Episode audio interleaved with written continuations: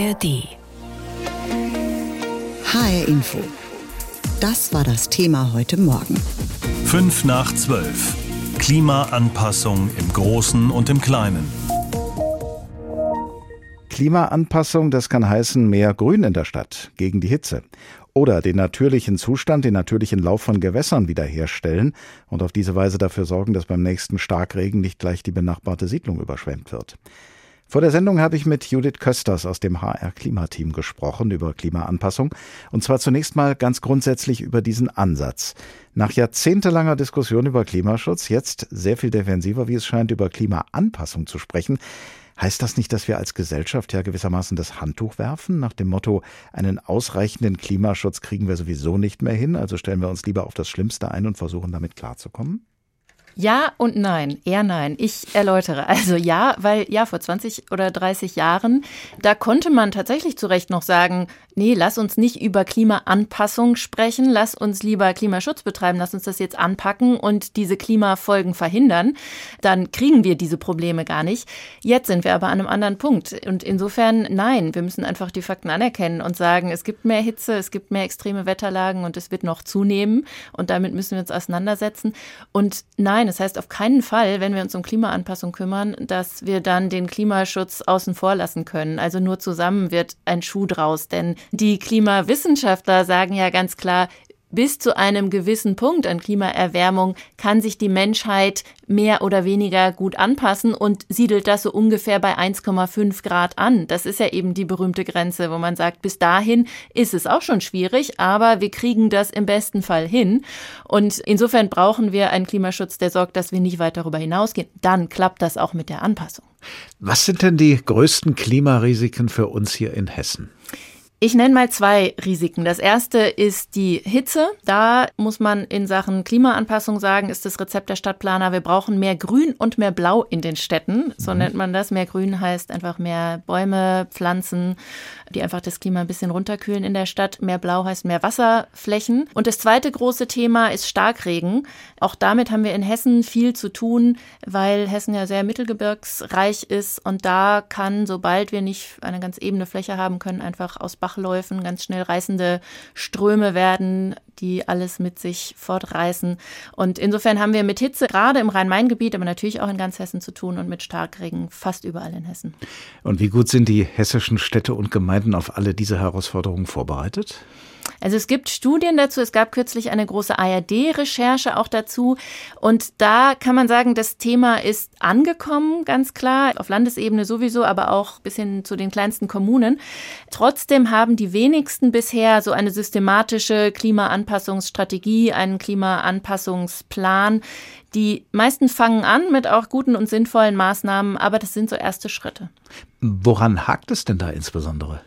Die TU Darmstadt und das Institut Wohnen und Umwelt Darmstadt haben alle Kommunen in Hessen dazu befragt vor zwei Jahren. Und da kam raus, drei Viertel haben gesagt, uns fehlt einfach Personal. Zwei Drittel haben gesagt, uns fehlen finanzielle Ressourcen für Klimaanpassungsmaßnahmen. Wichtig ist aber meines Erachtens nach auch zu sagen, es geht ja nicht nur darum, dass die Stadt einen Klimaanpassungsmanager hat oder ein Klimaanpassungsreferat, wo dann zwei oder drei Leute sitzen, die durchaus sinnvolle Maßnahmen planen, sondern es geht ja darum, dass nicht nur im Grünflächenamt, sondern auch im Bauamt, in der Stadtplanung, eigentlich in allen Behörden, die Entscheidungen treffen für die Zukunft der Stadt, dass man da im Kopf hat, wir laufen in eine andere Klimazukunft rein als die, die wir jetzt haben. Jedes jedes Neubaugebiet, das wir planen, jeder neue Platz, den wir planen, der sollte so aussehen, dass der auch mit Hitze und Starkregen trotzdem gut funktioniert. Und da geht es dann nicht um Geld, da geht es einfach darum, das im Kopf zu haben, mitzudenken.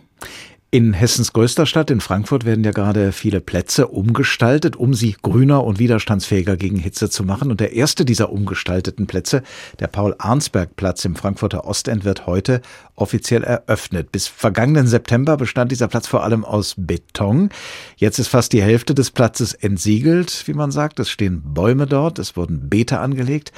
Lässt sich einschätzen, wie viel so etwas wirklich bringt? Ich finde, es lässt sich besser einschätzen, was Klimaanpassung bringt, als was Klimaschutz bringt. Es ist auf jeden Fall sehr viel konkreter. Ich habe selbst im Ostend gewohnt eine Zeit lang und bin ab und zu über diesen betonierten Platz gegangen. Der hat nicht viel Lebensqualität geboten. Und wenn man in der Stadt im Sommer in einer heißen kleinen Wohnung wohnt, dann ist das Gold wert, wenn man einen Platz hat, wo es Baumschatten gibt, wo ein Trinkbrunnen ist, der da auf diesem Platz auch aufgestellt werden soll, wo auch idealerweise Frischluftschneisen durch die Stadt gehen. Auch das plant man ja heute mit. Wie geht die Luft da durch? Und das ist was, glaube ich, was an Lebensqualität für Anwohnerinnen und Anwohner ganz konkret zu spüren sein wird, wobei die Bäume jetzt noch nicht so richtig hoch sind. Da muss man noch ein paar Sommer warten. In zehn Jahren sollen sich die Kronen der Bäume berühren. Das kann man sich noch gar nicht vorstellen, wenn man jetzt auf dem Platz steht. Aber dann sehe ich das wirklich erst so richtig, dass man da im Sommer gern sitzen mag. Mittlerweile müssen wir Menschen, aber auch die Tiere und die übrige Natur schon ziemlich anpassungsfähig sein, um mit den Folgen des Klimawandels klarzukommen. Nehmen wir nur den Sommer, den wir gerade erleben. Der Juni war in Deutschland der zweitsonnigste seit Beginn der Wetteraufzeichnungen und der Juli war weltweit so heiß wie noch nie. Und nun tagelang nicht enden wollende Regenschauer und zum Teil auch Unwetter. Fachleute warnen schon lange, dass solche Extremwetterperioden zunehmen werden. Und die Frage ist, wie stellen wir uns darauf ein? Wie passen wir uns an?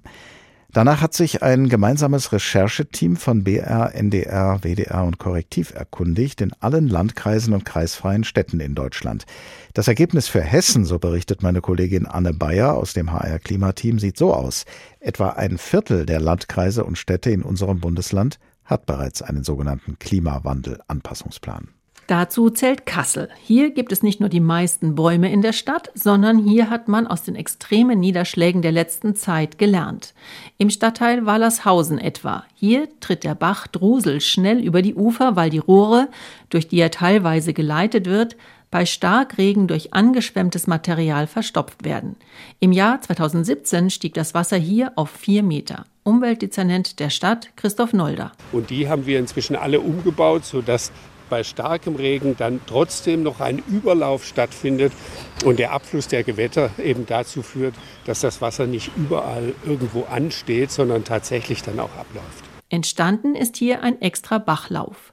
Es sind teilweise kleine Maßnahmen, die die Stadt ergriffen hat, um sich an die Folgen des Klimawandels anzupassen, aber mit großer Wirkung, so der Umweltdezernent. Also ein etwas erhöhter Randstein an einer bestimmten Stelle kann dazu führen, dass eine Straße, die abwärts geht, eben das Wasser tatsächlich leitet und es nicht in ein entsprechendes Wohngebiet übergeht.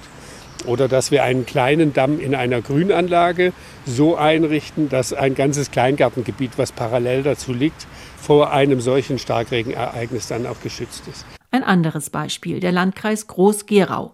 Auch er hat sich in der ARD-Umfrage als Vorreiter hervorgetan. Großes Thema hier Hitze und Dürre. Landrat Thomas Will von der SPD. Das merken Sie, wenn Sie draußen über die Felder fahren, dass ähm, wir eine sehr hohe Staubentwicklung äh, haben. Wir werden auch perspektivisch ein Problem mit dem Thema Grundwasser bekommen. Wir versuchen auch mit dem Anpflanzen von Wald beispielsweise da einen Gegenpol zu setzen äh, dazu, dass die Erde immer trockener wird. Insgesamt tut sich in Hessen also etwas in den Landkreisen und Kommunen, um sich an die Folgen des Klimawandels anzupassen.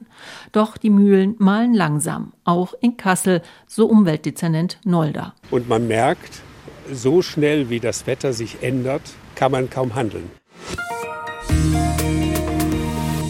Klimaanpassung, ein zugegeben etwas missverständliches Wort. Es bedeutet nämlich nicht, dass sich das Klima anpasst oder anpassen lässt, zum Beispiel an uns oder unsere Bedürfnisse. Dem ist leider nicht so. Im Gegenteil, die Folgen des Klimawandels werden alles andere als angenehm werden, auch bei uns in Hessen. Und deshalb werden wir wohl nicht umhin kommen, uns und unsere Städte an das Klima, an das gewandelte Klima anzupassen. Wie das gehen könnte, kann man sich von heute an auf dem Paul-Arnsberg-Platz in Frankfurt anschauen. Der war seit mehr als 15 Jahren eine klassische Betonwüste, wie es sie auch in anderen hessischen Städten gibt, und wäre deshalb bei steigender Hitze kein Platz gewesen, an dem man es gut hätte aushalten können. Nun aber ist er für satte 1,4 Millionen Euro komplett neu gestaltet worden als erster klimaangepasster Platz der Stadt, so heißt es. Es wurde das Pflaster entfernt und die Fläche zur Hälfte entsiegelt. Es wurden trockenresistente Bäume gepflanzt und Baumgruben angelegt, sodass die Bäume mehr Regenwasser abbekommen. Und damit in ähnlicher Weise alle Städte und Gemeinden in Deutschland auf Hitze- und Dürreperioden ebenso vorbereitet sind wie auf Starkregen und drohende Überschwemmungen, will die Bundesregierung nun ein Klimaanpassungsgesetz verabschieden. Darüber habe ich vor der Sendung mit Dr. Christiane Rohleder gesprochen, Mitglied der Partei Bündnis 90 Die Grünen und Staatssekretärin im Bundesumweltministerium. Frau Rohleder, ich habe gerade den Aufwand skizziert, der nötig war, um in Frankfurt einen einzigen Platz an den Klimawandel anzupassen. Schwebt Ihnen vor, das ganze Land in einer ähnlich aufwendigen Weise umzubauen? Also wir erleben ja äh, bereits immer mehr und stärkere Hitzewellen, Dürre, Überflutungen, Waldbrände. Und das zeigt natürlich, dass nicht nur der Klimaschutz extrem wichtig ist, sondern dass es auch extrem wichtig ist, die Städte und Gemeinden anzupassen an die Folgen des Klimawandels, die wir jetzt schon spüren.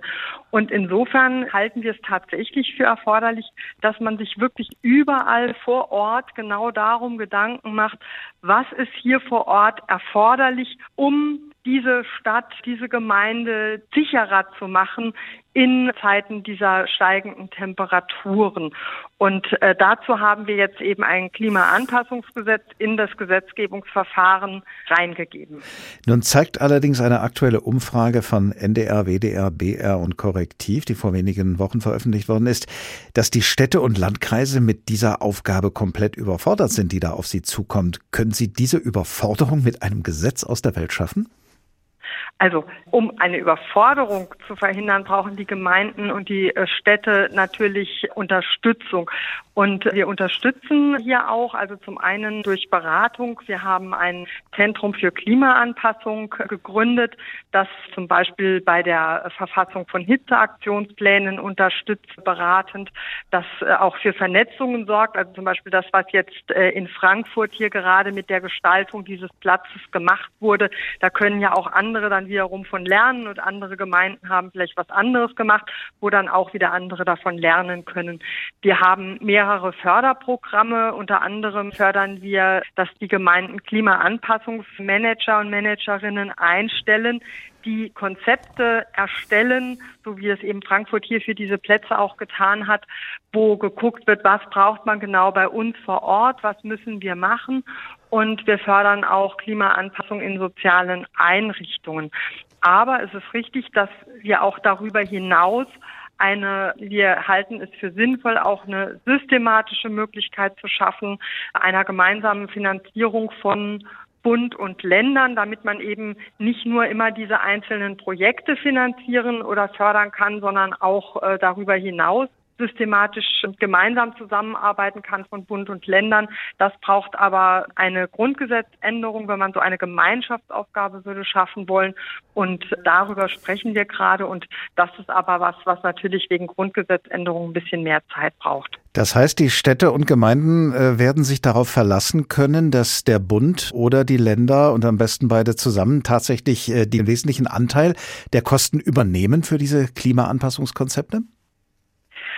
Also, wie gesagt, wir, wir müssen dafür über eine Grundgesetz, für diese systematische Förderung müssen wir über eine Grundgesetzänderung sprechen. Ja, das habe ich verstanden, das habe ich verstanden, Frau Hohleder. Die rechtlichen Voraussetzungen, klar, die müssen geschaffen werden, aber äh, ich wollte auf Ihren politischen Willen hinaus und die Bereitschaft dann auch tatsächlich, wenn das denn rechtlich zulässig ist, Geld zur Verfügung zu stellen.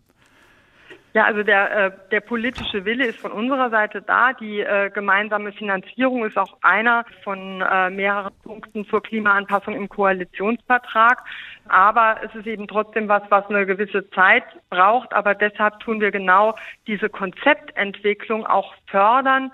Das ist auch genau das, was das Klimaanpassungsgesetz vorsieht, dass überall vor Ort sozusagen mal hingeguckt werden muss, was braucht es bei uns. Und äh, das genau, das fördern wir. Und äh, wir stellen auch dort, wo diese Maßnahmen auch eine Synergie zum Klimaschutz haben, zum natürlichen Klimaschutz, zum Beispiel durch die Renaturierung von Auen oder durch das Pflanzen von Bäumen in Städten, da stellen wir auch aus dem Aktionsprogramm natürlicher Klimaschutz Mittel zur Verfügung. Und da stehen vier Milliarden Euro äh, bis 2026 zur Verfügung. Also das ist tatsächlich eine große Summe, die wir in diesem Bereich dann auch zur Verfügung stellen können, um da auch entsprechende Maßnahmen dann schon mitzuführen fördern. Und wo soll das Geld herkommen? Ich erinnere daran, Sie haben einen Koalitionspartner, die FDP, die stellt den Finanzminister und er achtet ja genau auf Haushaltsdisziplin.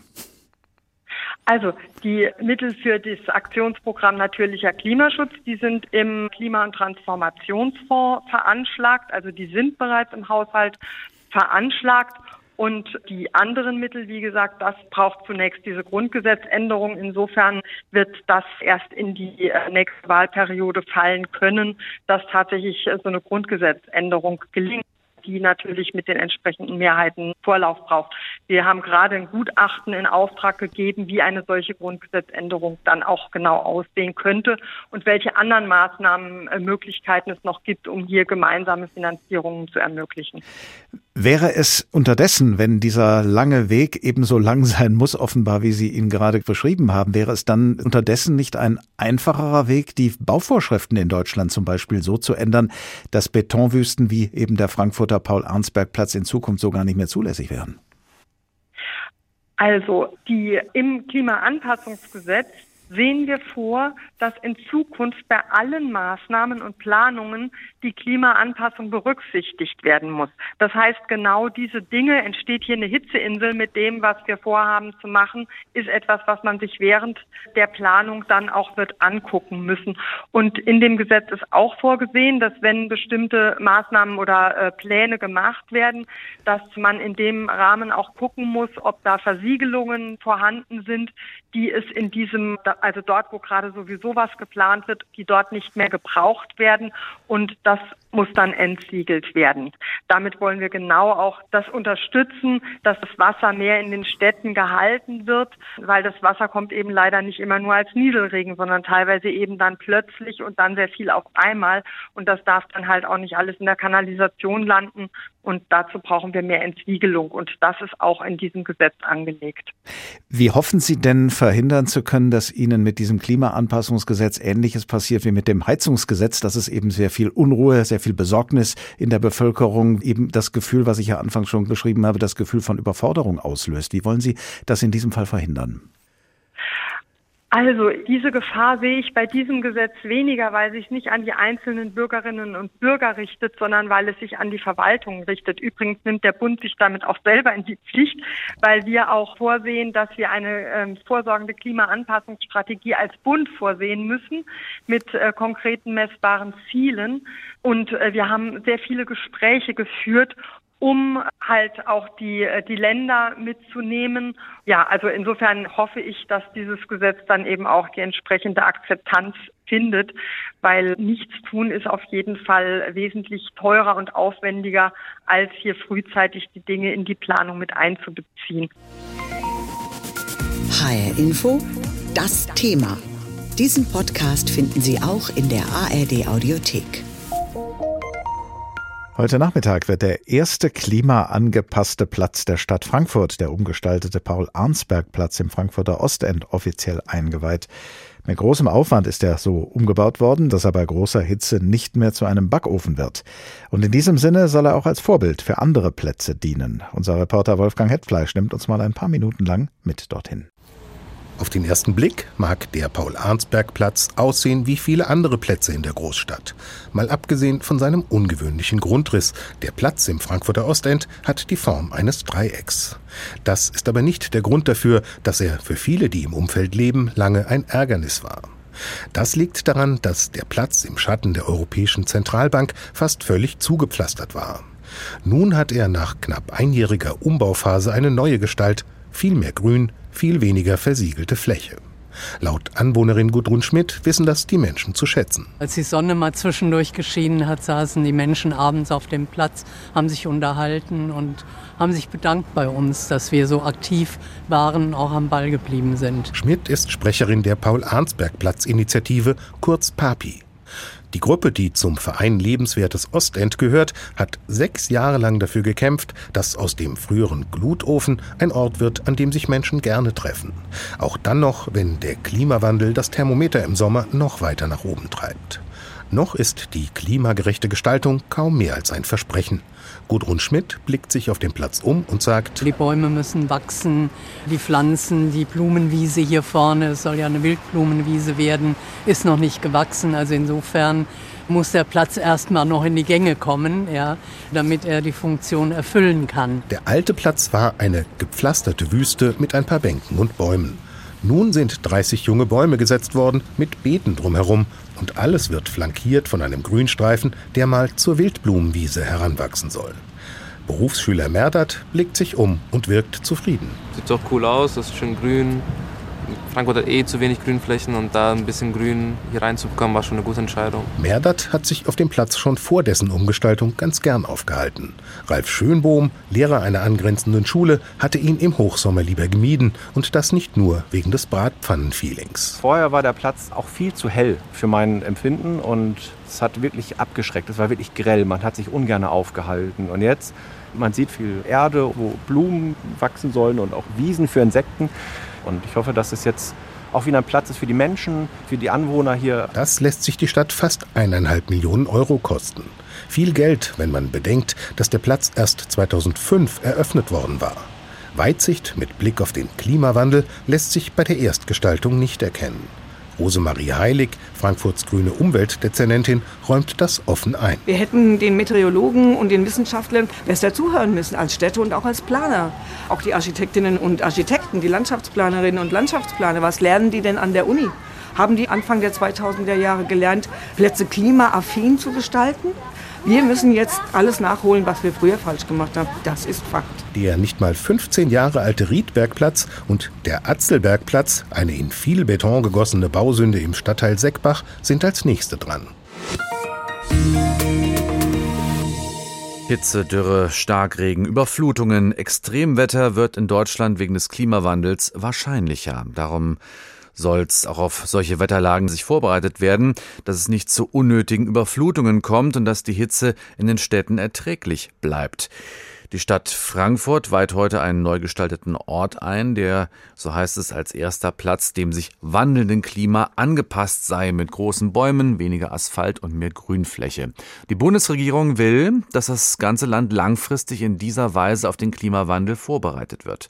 Mitte Juli hat sich das Kabinett schon auf einen entsprechenden Gesetzentwurf geeinigt, der jetzt noch vom Parlament verabschiedet werden muss. Federführend dabei die Bundesumweltministerin Steffi Lemke. Mit dem Klimaanpassungsgesetz wollen wir die Widerstandskraft unserer Gesellschaft, unserer Wirtschaft gegen diese auf uns zukommenden Ereignisse erhöhen, wollen wir die Resilienz erhöhen und wollen wir den Ereignissen, die entweder sehr schnell und kurzfristig eintreten werden oder die langsam und schleichend passieren, Vorsorge gegenüberstellen. Durch das Klimaanpassungsgesetz fordert die Bundesregierung die Länder auf, sich gegen die Folgen des Klimawandels zu wappnen. Konkrete Konzepte müssen her.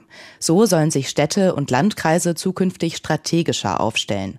Ein bereits vom Bund finanzierter Schritt sind sogenannte Klimamanager.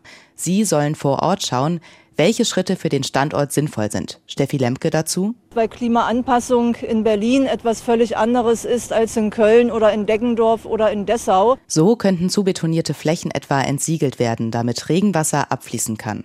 Außerdem müssen Städte künftig bei Neubau von Straßen und Gebäuden die Klimaanpassung mitbedenken und zum Beispiel hinterfragen, ob es in dem Fall wirklich Beton sein muss. Die Städteplanung soll durch das Gesetz verstärkt auf Grün- und Wasserflächen achten. Der Bund betont also die Wichtigkeit der Klimaanpassung, gibt die Durchführung dieser aber weiter. Wie genau die Konzepte aussehen sollen, sollen die Länder regeln.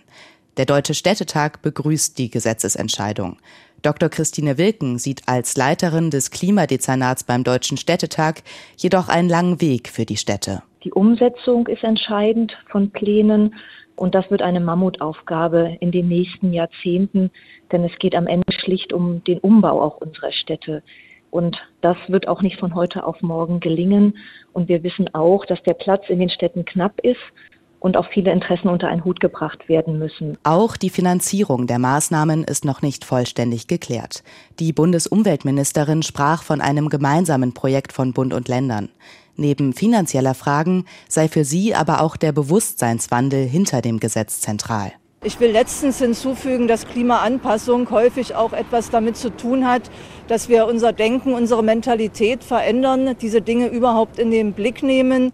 Das Klimaanpassungsgesetz ist also vor allem ein Signal des Bundes an Länder und Kommunen, dass etwas geschehen muss. Dass das dauert, ist allen Beteiligten bewusst.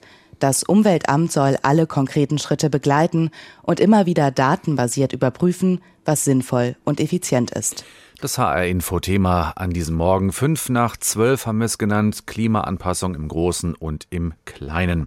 Was die Bundesregierung diesbezüglich plant und vorhat, dazu waren das Ausführungen von Caroline Büscher. Diesen Podcast finden Sie auch in der ARD-Audiothek.